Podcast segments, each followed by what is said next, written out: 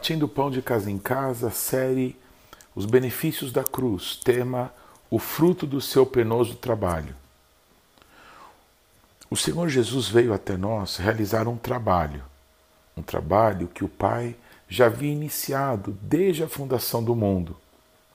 Talvez algo que precisa ficar claro para todos os cristãos é que Jesus não veio conquistar uma posição.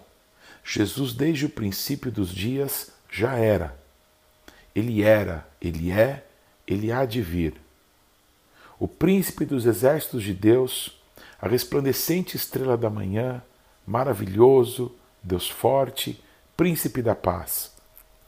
Apesar de tudo que Jesus é e sempre foi em Deus, ele veio manifestar o Pai. O coração do Pai foi manifesto em Cristo. Desde o princípio dos dias, Deus se ocupa de um trabalho, a restauração do homem. Em Apocalipse 13, 8 está escrito: Do cordeiro que foi morto desde a fundação do mundo. Jesus é o cordeiro que foi morto desde a fundação do mundo.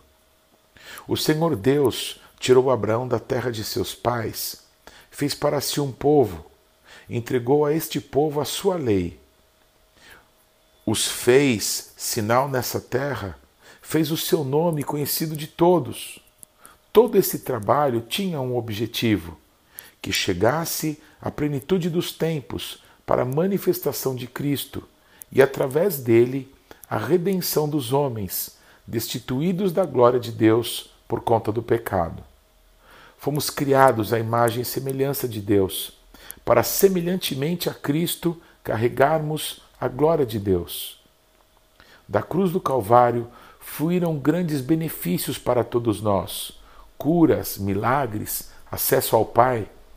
Mas todos os benefícios que a cruz nos trouxe só podem se manifestar em nós a partir do nosso verdadeiro encontro com Jesus, naquele lugar de dor, vergonha e morte. É de lá que surge em nós a dimensão da eternidade em nossos corações. Jesus não morreu para que pudéssemos ser curados de doenças nessa vida, apesar desse benefício ser real. Este não é o fruto do seu penoso trabalho.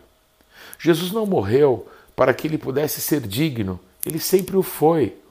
Este não é o fruto do seu penoso trabalho. Em Isaías 53, 10 a 12 está escrito: Todavia, o Senhor agradou Moelo, fazendo-o enfermar. Quando der ele a sua alma como oferta pelo pecado, verá sua posteridade e prolongará os seus dias. E a vontade do Senhor prosperará em suas mãos. Ele verá o fruto do penoso trabalho de sua alma e ficará satisfeito. O meu servo, o justo, com seu conhecimento justificará a muitos, porque as iniquidades deles levará sobre si. Por isso, eu lhe darei muitos como a sua parte, e com os poderosos repartirá ele o despojo. Porquanto derramou a sua alma na morte, foi contado entre os transgressores, contudo, levou sobre si o pecado de muitos e pelos transgressores intercedeu. Deus agradou-se em moê-lo, porque Jesus é a consumação do trabalho do Pai. Ele é a restauração dos homens ele é o cordeiro que foi morto, ele é o plano perfeito, ele é a redenção. E por meio dele, o homem pode de tudo exercer o propósito para o qual foi concebido. O pecado nos afasta desse propósito eterno, pois Deus é santo.